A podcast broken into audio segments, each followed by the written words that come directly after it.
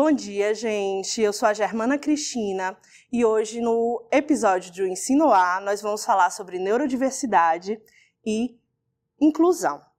Hoje nós estamos aqui com a professora Juliana, que é uma mulher negra, certo? Professora da UES, certo? Tem doutorado e mestrado pela UFC, especialista em psicomotricidade, educação inclusiva e psicopedagogia, certo? E estamos também com o Jorge Moreno, certo? Graduado em, em marketing digital, tem MBA em jornalismo digital e ganhou um prêmio de melhor rádio da internet em 2013 com o projeto da Rádio Sarau, né? E também é coordenador da Rádio Escola desde 2004, que vai ser divertido hoje o nosso encontro, né? Todos prontos? Todos prontos para a gente começar? Estou aqui. Eu acho que todo mundo tem um pouco de dificuldade em entender o que é inclusão, né? O conceito de inclusão, que é um conceito muito profundo, muito diverso. Então, acho que a gente poderia começar por aí, né? O que é inclusão? Qual a importância da inclusão na escola, no nosso dia a dia, né? Quais são essas pautas de luta da inclusão? A senhora pode começar? Claro, vai ser uma alegria. Primeiro, agradecer a vocês pelo convite, né, de vir aqui falar sobre esse tema tão importante. A inclusão é um direito, acho que é importante a gente salientar essa questão, é um direito de todos nós, né, previsto na Constituição, previsto na lei. E nas vias de fato, incluir significa entender, aceitar, respeitar que todos nós somos diferentes. Não só alguns, né? Como por vezes a gente acha que a inclusão tem uma relação com pessoas com deficiência, tem a ver com pessoas com autismo, mas não somente, né? A inclusão diz respeito a todos nós, que somos pessoas diferentes, somos pessoas com potenciais e com dificuldades, e que ainda assim todos nós temos que ter acesso a tudo, inclusive à educação. Sim, com certeza. Eu estou na escola, né, gente, e a pauta de inclusão é sempre uma dificuldade muito grande, né? Porque você ser inclusivo é você respeitar todas as singularidades. Não é só você direcionar suas práticas docentes a pessoas que têm algum tipo de transtorno ou algum tipo de neurodivergência. É, você tem que ser inclusivo de maneira geral, independente disso ou não. E é muito difícil essa virada de chave para quem está na sala de aula, porque é um conceito muito complexo. Moreno, como é que eh, nas suas práticas dentro da rádio escola você desenvolve a inclusão? A questão da inclusão, é, aproveitando essa deixa aí da questão da sala de aula, da questão do, do ensino, a questão da inclusão ela, ela, ela vai além dessa questão da escola estar aberta para receber o aluno que tem deficiência, que tem algum tipo de transtorno. É, receber apenas o aluno não é incluir para mim. Assim, é, receber é preparar toda a estrutura com os profissionais adequados, equipamentos adequados, para poder você ter todo tipo de criança dentro da escola. Mas, mais do que abrir as portas, é importante preparar a equipe, preparar a escola para isso. Então, essa inclusão na base da canetada, na, na base da lei, tem que incluir, a escola é obrigada a aceitar, isso só cria problemas para próprio a própria gestão da escola, para o professor e para o próprio aluno, que ele não está sendo incluído. É uma mentira. Tipo assim, colocar o aluno para dentro da escola e largar ele lá sem equipamento, sem profissionais qualificados e preparados para isso, isso não é incluir. Isso é uma mentira, entendeu? Então, assim, para mim a inclusão tem muito a ver com a questão de você ter uma equipe realmente preparada e uma escola preparada, adequada para receber o cadeirante, o que tem TEA, o que tem TDAH, o que tem é, problemas síndrome de Down, problemas de dificuldade de aprendizado também, que às vezes não, não passa por nenhum tipo de deficiência é, diagnosticável. É, incluir é você ter uma escola como, como foi o Brizolão na época do Leonel Brizola, né? uma escola integral que você tem animador cultural, que você tem é, educação física, que você tem as matérias normais, mas você também tem outras atividades extracurriculares, incluir é ter uma escola diversa. Como a sociedade é diversa, como o mundo é diverso, você também tem uma escola diversa. E isso, é, no meu tempo de convívio dentro da escola, eu vou te dizer, está muito longe. Está muito longe da escola ser um lugar acessível e diverso. Então, incluir para mim é oferecer acessibilidade, mas também oferecer equipamentos e profissionais preparados. Isso para mim é inclusão. Sim, é porque a gente, eu, na, no contexto onde eu estou, né, o que eu vejo mais de dificuldade, mais problemático, é que é muito difícil ter essa equipe multitarefas, certo? Esses multiprofissionais dentro. Também, né? é, dentro da escola é muito difícil, porque e até na própria, no próprio conceito de formação continuada, eu vejo professores que são excelentes, excelentes alfabetizadores, excelentes professores de matemática, mas que quando se deparam com um aluno cego, por exemplo, eles nunca pararam para pensar no, em uma prática pedagógica que gerasse assim, caramba, como é que eu vou adaptar, sabe, esse conteúdo para um aluno cego, né? Mas aí, Germana, a, a tua provocação me convida a, falar assim. É, existe também toda uma mística que, é, que historicamente foi criada de que para fazer a inclusão a gente precisa de uma formação específica. E isso não é verdade, né? porque as práticas pedagógicas que nós aprendemos no curso de graduação em pedagogia né, e nas licenciaturas, na verdade elas servem para todas as pessoas. Nós que não temos o hábito de usá-las. Né? Então, diversificar os recursos, colocar em prática diversas é, é, estratégias de ensino que não sejam apenas aquela aula expositiva, dialogada. Então, tudo isso faz com que a aula se torne inclusiva para todos, né? Sim, com certeza. É, com licença, eu vou, eu, vou ter, eu vou ter que discordar da professora, da professora é, no seguinte ponto. Ok, no que diz respeito a essa diversidade de pessoas, sim, o professor, e não é a minha área, eu vou pedir licença, aqui é só uma opinião mesmo, é, o professor realmente deveria ser preparado, qualificado e, e, e, teria que ter, inclusive, uma preparação extra à, à própria formação dele para poder lidar com essa questão da diversidade. Agora, quando você está falando de uma criança com TDAH e com transtorno do, do autismo, é, sim, você precisa do mediador. E mediador, por exemplo, em algumas escolas, em algumas regiões do país, o mediador profissional que vai lidar diretamente com aquela criança que tem o transtorno do, do déficit de atenção, hiperatividade ou o transtorno é, do autismo, é, a, a, algum, algumas, algumas secretarias de educação negam esse direito. Obrigam a escola a receber, mas não fornece o mediador.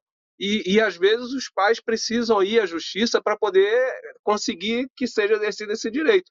Então eu acho que o professor, só o professor em sala de aula, é, se você abre espaço para você ter crianças com várias síndromes e deficiências ali, o professor sozinho lidar com isso, eu acho é, fora da realidade. Eu acho difícil isso acontecer. Muito complicado. Me desculpa que... se eu não entendi o seu posicionamento e eu estou falando a mesma coisa que você, mas do tipo, eu acho sim que o professor ele tem que receber orientações em várias áreas, é, com várias possibilidades de aluno que ele vai receber em sala. Mas há casos em que é necessário sim um apoio de outro profissional daquela área de saúde, por exemplo, daquela área de psicopedagogia, que vai lidar com isso aí em sala de aula, porque o professor sozinho, inclusive, já está mais do que sobrecarregado. Assim, o professor de escola pública, pelo menos aqui no meu estado, é, se você falar em acrescentar qualquer outra coisa de projeto especial para ele, você vai deixar ele mais maluco do que ele já está, porque grande parte dele já tem problemas emocionais por conta da sobrecarga, por conta da desvalorização da profissão, por conta de vários problemas que o professor tem que lidar, que é entrar numa escola, sair correndo, ir para outra, depois ir para outra, ir para três escolas, quatro escolas durante um dia, para poder conseguir fazer uma renda legal. Então a gente pode discutir todas essas questões de inclusão, de diversidade e tudo mais, mas se o professor não for a peça fundamental, cuidar do professor primeiro, para poder cuidar de, de, de crianças com, com necessidades especiais, eu acho que é mais importante, mais urgente, né? Cuidar do professor. Para poder o é professor é cuidar da criança. Quando a gente fala dessa questão, eu, pelo menos eu vejo duas, duas vertentes aqui que foram expostas que são diferentes.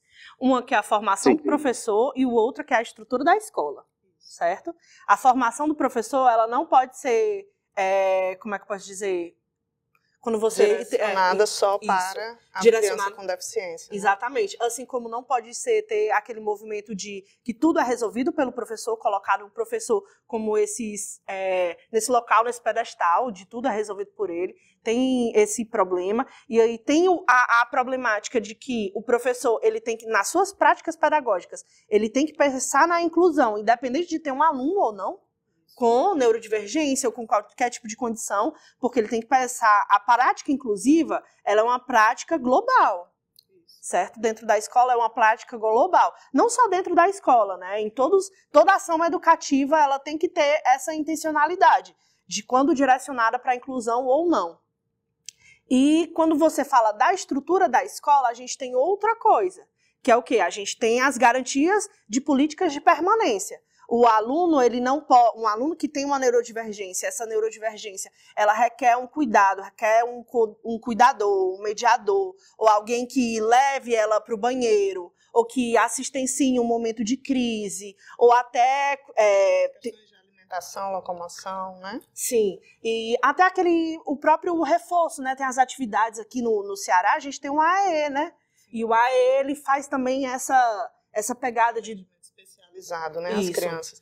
É, é, importante a gente pensar e, e, é bacana a sua provocação, porque a inclusão, quando a gente fala em inclusão dentro da escola, a gente entende também que perpassa o fora da escola, né? Então, salas superlotadas de fato prejudicam a inclusão, não pela característica das crianças ou necessariamente pela formação do professor, mas porque é inviável a gente atender a uma gama tão grande de crianças.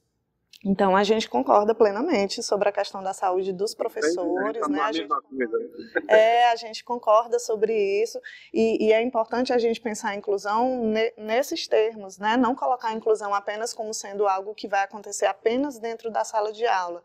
Mas dentro da sala de aula é importante que esse professor saiba sim como atender a toda a diferença, a diversidade que aparece na sua turma. Sim. É, quando, eu acho que eu quis dizer o seguinte, quando a gente fala de inclusão, a primeira pessoa que deve ser incluída é o professor, né?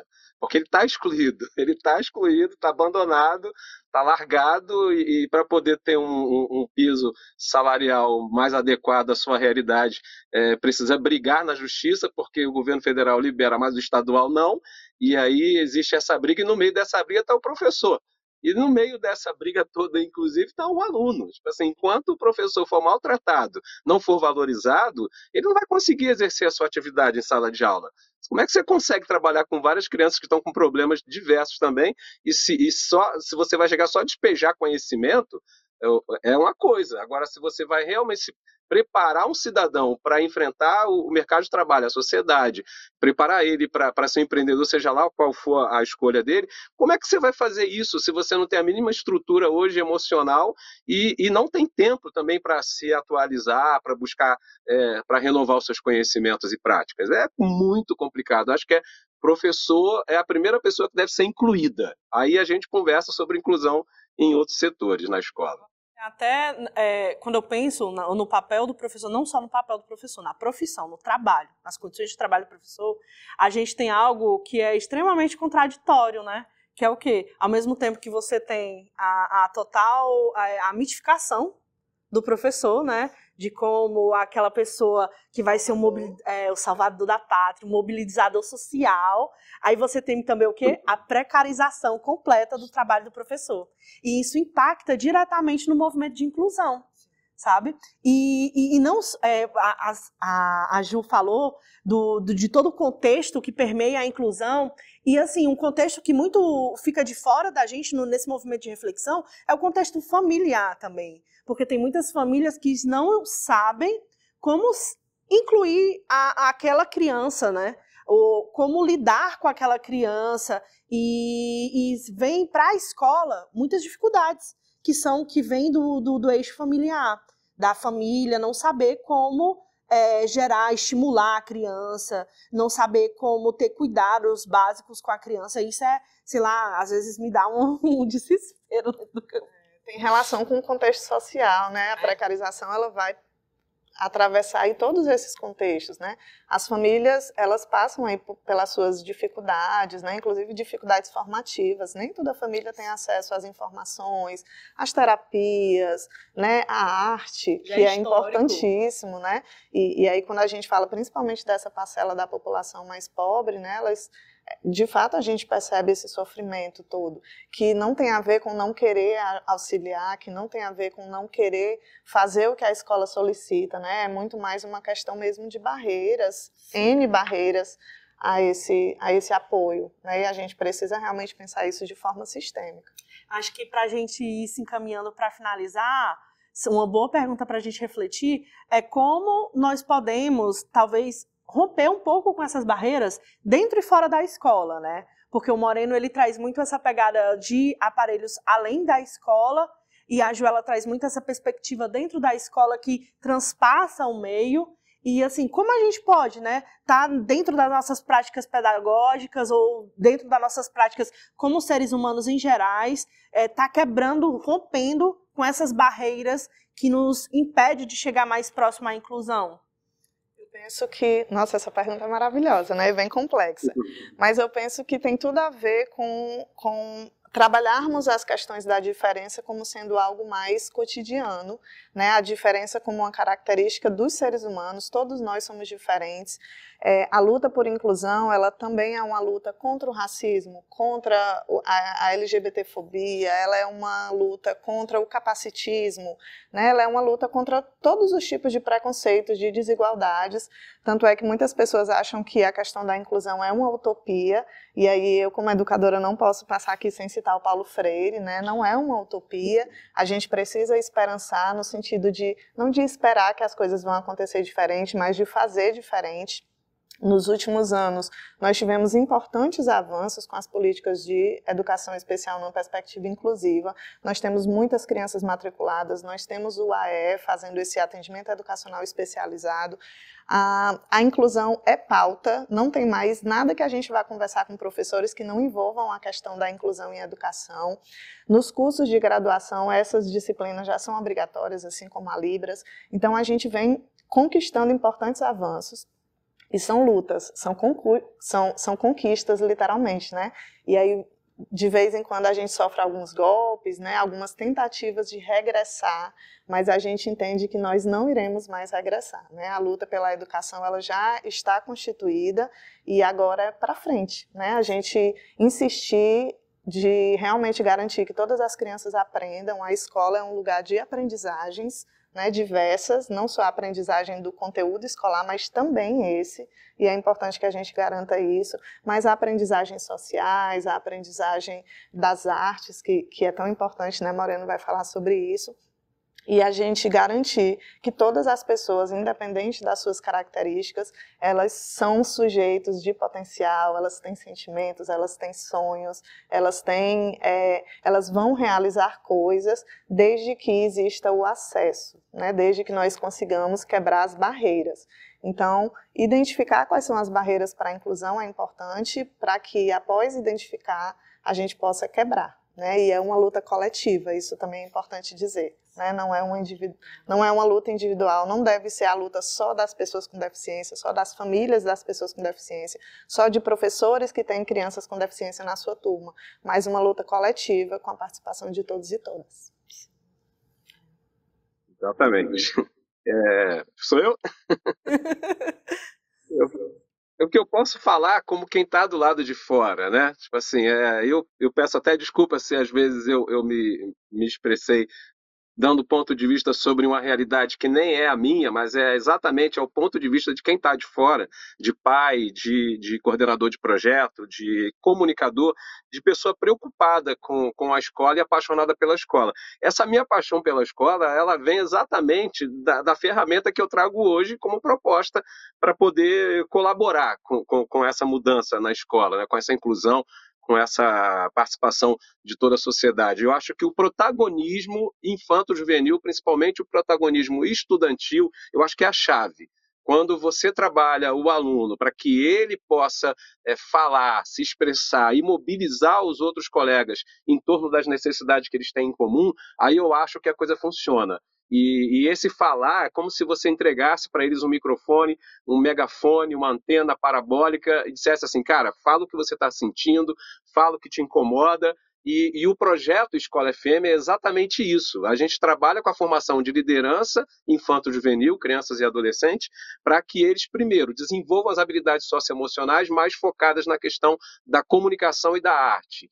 Então, a arte vem com essa, essa, essa possibilidade dele se expressar, de uma forma que encante outras pessoas. E a comunicação em si também já é uma arte, né? Quem tem essa, quem consegue dominar essa arte de falar bem, de se expressar bem, de cativar as pessoas pela fala, ela consegue mobilizar as pessoas e mudar a realidade. E a Escola FM faz isso. A gente forma liderança juvenil, liderança estudantil, do lado de fora, envia essas crianças para suas escolas é, para provocá-las a serem líderes estudantis e ali eles desenvolverem as possibilidades de uma rádio dentro da escola, de projetos extracurriculares que possam ocupar a, a criança fora do horário de sala de aula, mas principalmente no sentido dela ser uma mobilizadora, ela mobilizar os outros colegas. A gente usa o lema queremos ser ouvidos, somos todo ouvidos. Então é isso que, que a gente forma, crianças que querem falar, que têm habilidade para falar, mas principalmente também para ouvir os outros colegas